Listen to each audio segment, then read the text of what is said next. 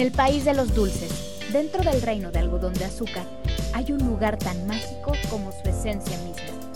Una biblioteca. ¿Estás listo para dejar volar tu imaginación? Esto es Cuando Cuentes Cuentos, con la Tetera Kids. Comencemos. Hoy, en nuestro especial de Navidad, presentamos Cuento de Navidad, escrito por Charles Dickens, con el título original de Christmas Carol. Ebenezer Scrooge era un empresario y su único socio, Marley, había muerto.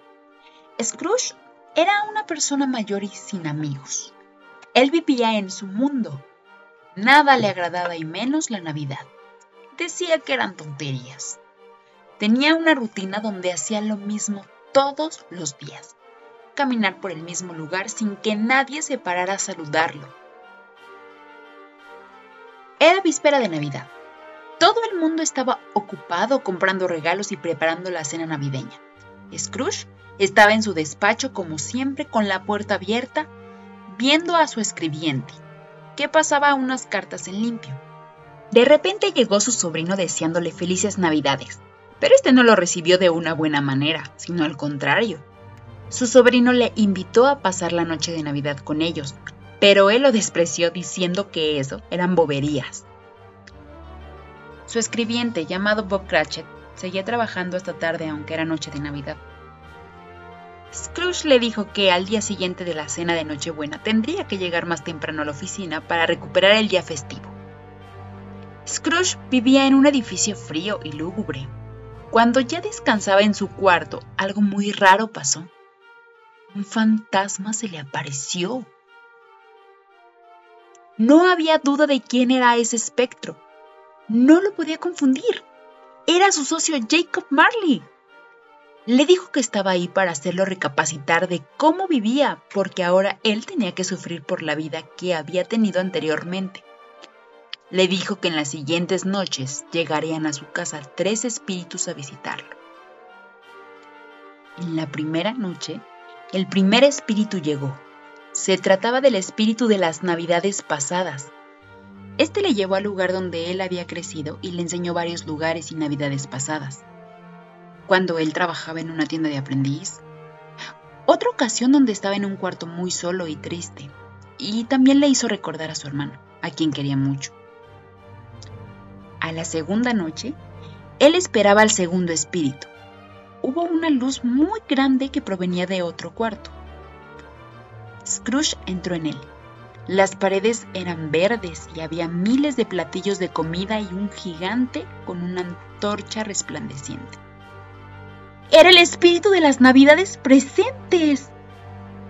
Ambos se transportaron al centro del pueblo, donde se veía mucho movimiento, los locales abiertos y gente comprando cosas para la cena de Navidad. Después lo llevó a casa de Bob Cratchit y vio a su familia y lo felices que eran, a pesar de que eran pobres y que su hijo, el pequeño Tim, estaba enfermo. Finalmente se trasladaron a la casa de su sobrino Fred, donde vio cómo gozaban y disfrutaban todos de la noche de Navidad, comiendo, riendo y jugando. Después de esto regresó a su cuarto. A la noche siguiente esperaba al último espíritu pero este era oscuro y nunca le llegó a ver la cara. Era el espíritu de las navidades futuras, quien le mostró que en las calles la gente hablaba de alguien que se había muerto. Después lo llevó a un lugar donde estaban unas personas vendiendo las posesiones del señor que había fallecido, y también le enseñó la casa de su empleado Bob, donde pudo ver que su hijo menor había muerto y que todos estaban muy tristes. Por último, lo llevó a ver el cadáver de este hombre que estaba en su cama tapado con una sábana y al final descubrió quién era el señor que había muerto.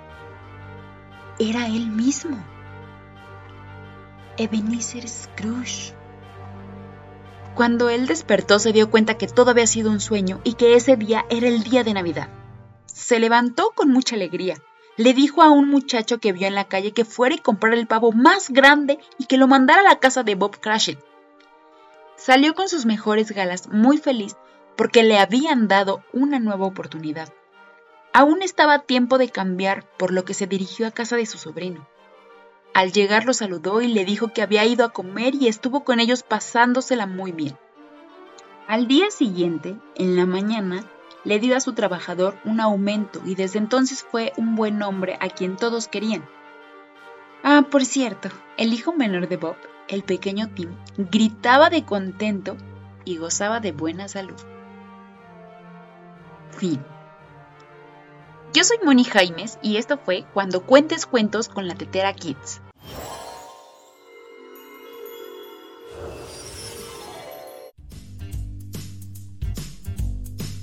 Gracias por acompañarnos. Nos vemos en el próximo episodio de Cuando cuentes cuentos con la Tetera Kids.